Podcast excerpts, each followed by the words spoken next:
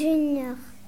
Bonjour Maïva, nous avons envoyé nos jeunes amis à Biarritz pour trouver des réponses à quelques questions. Oui, j'y étais moi aussi. Ils ont fait trois expériences différentes. Aujourd'hui, ils nous présentent la première.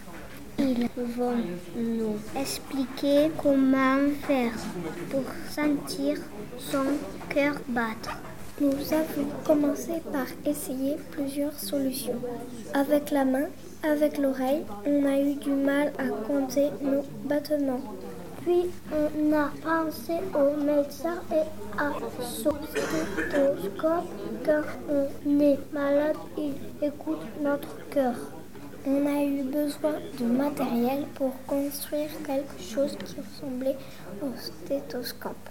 D'un entonnoir, d'un verre ou deux, de ficelle, d'un tuyau. On a fait un trou dans les verres. On a appris à faire un nœud avec la ficelle pour qu'elle ne sorte pas du trou. On a tendu la ficelle.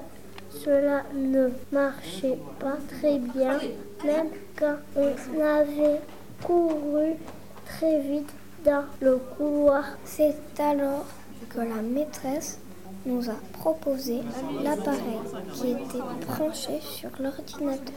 Tout de suite, on a pu voir des lignes se dessiner sur l'écran.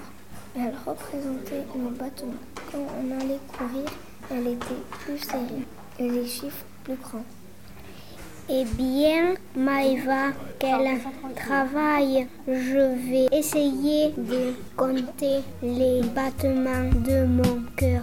C'est une bonne idée, Polo. Ils nous raconteront leur deuxième expérience dans le prochain numéro. L'aventure continue sur Crayon X.